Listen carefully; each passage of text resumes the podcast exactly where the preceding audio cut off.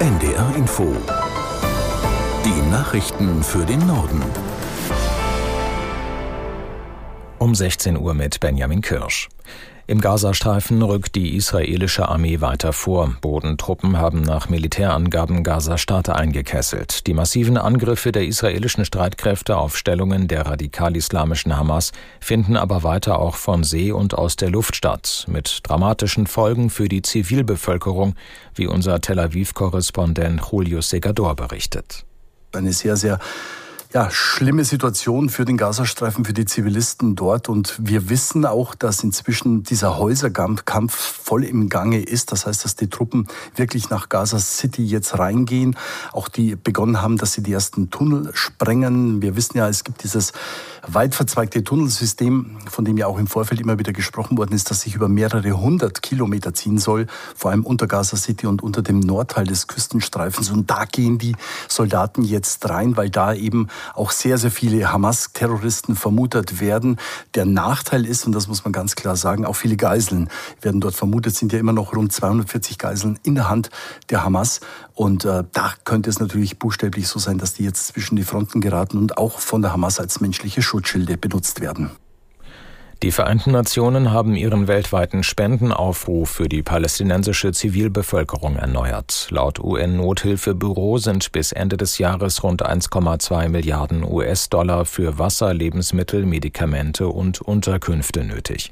Damit ist der Bedarf viermal so hoch wie vor rund drei Wochen. Etwa 2,7 Millionen Menschen im Gazastreifen und dem besetzten Westjordanland sind den Vereinten Nationen zufolge dringend auf humanitäre Hilfe angewiesen. Bundeskanzler Scholz hat mit der Führung der Unionsfraktion über den weiteren Kurs in der Flüchtlingspolitik beraten. Fraktionschef Merz und CSU-Landesgruppenchef Dobrindt verließen das Kanzleramt nach knapp drei Stunden, ohne sich zum Inhalt des Gespräches zu äußern. Beide Seiten haben nach Angaben von Regierungssprecher Hebestreit Vertraulichkeit vereinbart. Scholz will die Union in die Bemühungen zur Begrenzung der illegalen Migration einbinden. Im Bahnhof Itzehoe in Schleswig-Holstein ist heute Mittag eine Lok mit einem Zug zusammengestoßen. Laut Bundespolizei wurden 16 Menschen im Zug verletzt. Aus Kiel Christian Nagel. Nach Angaben der Beamten sollte die Lok eines Reisezuges ausgetauscht werden, der auf dem Weg von Westerland auf Sylt in Richtung Hamburg war. Beim Rangieren prallte die Ersatzlok dann so heftig gegen den Zug, dass sich mehrere Passagiere verletzten. Für die Rettungsarbeiten hatte die Bundespolizei den Bahnhof Itzehoe gesperrt. Inzwischen ist die Sperrung des Bahnhofs jedoch wieder aufgehoben. Wie genau es zu dem Unglück kommen konnte, steht noch nicht fest. Deutschland und Großbritannien wollen bei der Energieerzeugung enger zusammenarbeiten. Dabei gehe es vor allem um Strom aus Windparks in der Nordsee, heißt es in einer gemeinsamen Erklärung von Bundeswirtschaftsminister Habeck und der britischen Energieministerin Coutinho. In Planung ist demnach eine Seekabelverbindung zwischen der Isle of Grain und Wilhelmshaven. Weitere Kabel sollen zwischen Essex sowie Schottland und Norddeutschland verlegt werden. Der österreichische Immobilieninvestor René Benko zieht sich offenbar aus seiner Signa Holding zurück. Der industrielle Haselsteiner sagte dem österreichischen Rundfunk, mehrere Gesellschafter hätten Benko gebeten, den deutschen Sanierungsexperten Geiwitz als Generalbevollmächtigten einzusetzen.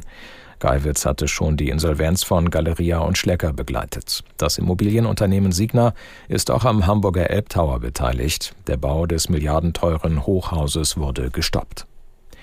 Die Landschaft in Niedersachsen ist nicht nur geprägt von der Küste im Norden und dem Harz im Süden, sondern auch von Mooren. Mehr als 30 Prozent der Moore in Deutschland liegen in Niedersachsen. Als riesige CO2-Speicher sind sie wichtig für den Klimaschutz. In Osterholz-Scharmbeck sprechen heute Landwirte, Umweltschützer und Politiker über die Zukunft der Moore. Mehr dazu von Maren Bruns. Mit dabei sind zum Beispiel Niedersachsens Umweltminister Mayer und Landwirtschaftsministerin Staute. Umweltschützer beklagen auf der einen Seite, dass entwässerte Moorböden enorme Mengen CO2 freisetzen. Landwirte befürchten auf der anderen Seite um ihre Existenz, wenn ihre Felder wieder vernässt werden sollen. Ziel sei es, gemeinsam Ideen zu entwickeln, um Moore besser zu schützen und die unterschiedlichen Interessen in Einklang zu bringen. Das waren die Nachrichten.